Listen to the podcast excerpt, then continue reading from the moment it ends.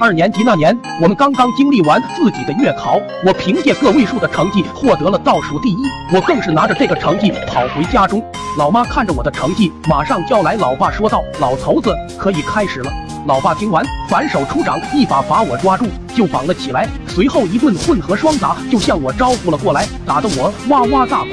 这时鸭蛋跑了过来，大声喊道：“老妈，下周我们还要开家长会，我哥考了倒数第一。”只见老妈原地愣了几秒，随后大声说道：“鸭蛋，把家里的烧火棍拿出来！”就这样，我被鞭挞了足足一个小时。夜晚，我躺在床上辗转反侧，臀部的隐隐作痛让我一晚上睡不着觉。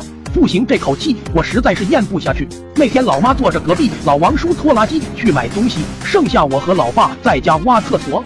随着一锹一锹的进行，那个大坑已经没过了老爸的头顶，眼看马上就要上不去之时，老爸说道：“瓜皮。”你先上去，把梯子拿过来。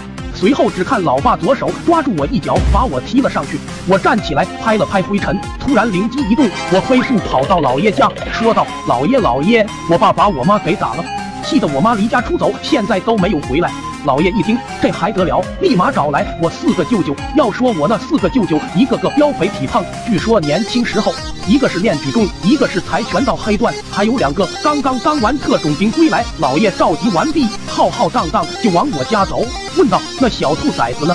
我说：“老爷，我把我爸给关到屋后面的大坑之中。”好家伙，听完这些，我四个舅舅瞬间冲了出去。等到了坑旁，我爸也是一脸懵逼的看着火冒三丈的舅舅们，伴随着老爷一声“可以开始了”，只看他们瞬间扭打到了一起。奈何老爸寡不敌众，直接就被大舅一个扫堂腿踢倒在地。随后舅舅使出年轻之时所学到的本事，都招呼在了老爸身上。我在坑旁得意洋洋，听着老爸的惨叫。四个舅舅轮番上阵，拳拳到肉，直打得我爸嗷嗷直叫。一会听到我爸重拳的声音，一会听到我爸骨头断裂的声音。经过这次，我估计老爸一时半会起不来床。此时我也没闲着，赶紧给舅舅们拿来水，让他们休息的快一些。随后舅舅们也是没有辜负我的期望，喝完水更是精力旺盛。这时传来一阵拖拉机的声音，老妈从镇里回来，看着老爸平静的躺在地上。看这状况已经不省人事，老妈赶紧上前询问状况。